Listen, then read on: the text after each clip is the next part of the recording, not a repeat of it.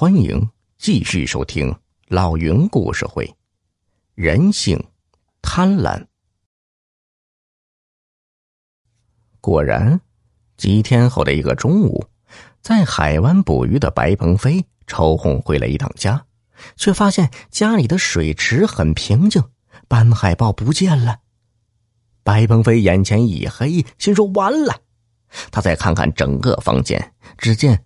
窗子半开着，窗栓折断了。他明白了，斑海豹被人偷走了。白鹏飞冷静的想了想，最有可能偷走斑海豹的就是李二狗。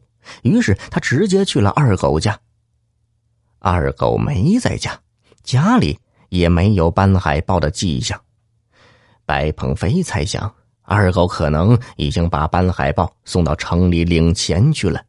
于是他问村民借了辆摩托车，骑着车进了城，打听到陈氏中医堂找到了老中医。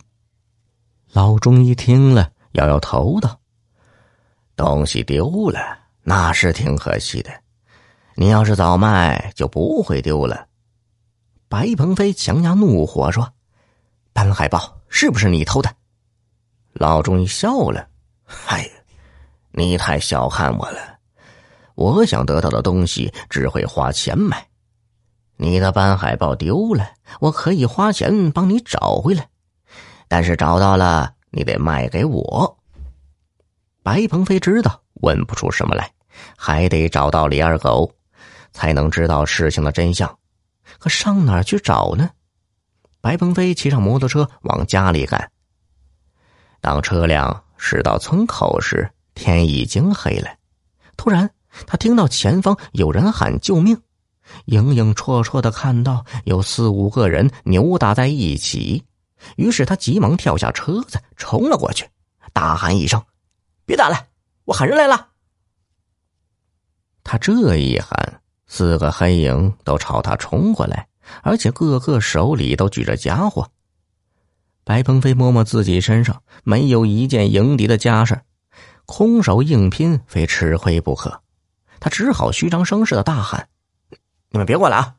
我可不是一个人，我人多着嘞。”四个人停下脚步，朝四周看了看，见没有人来，其中一个人说：“别盯他了，咱们一起上。”说着，四个人一步步向白鹏飞逼近。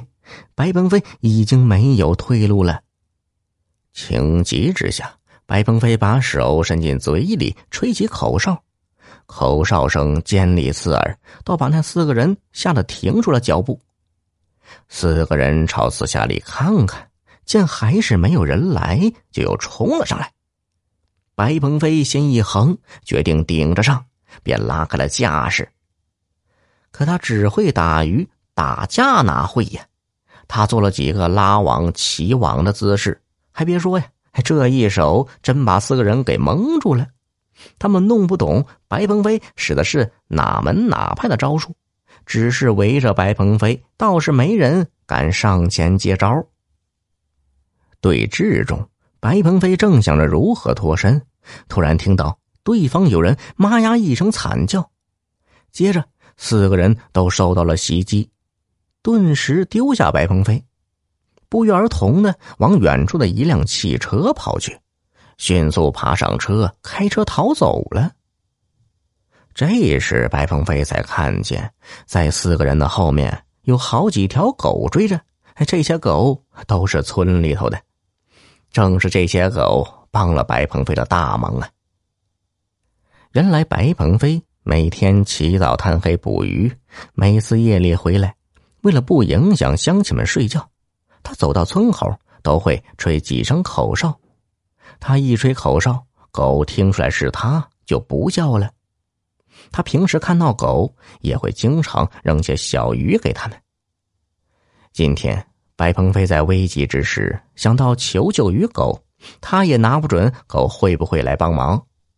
他只想吓吓那四个人，没想到会来这么多的狗，给那些人来了个突然袭击。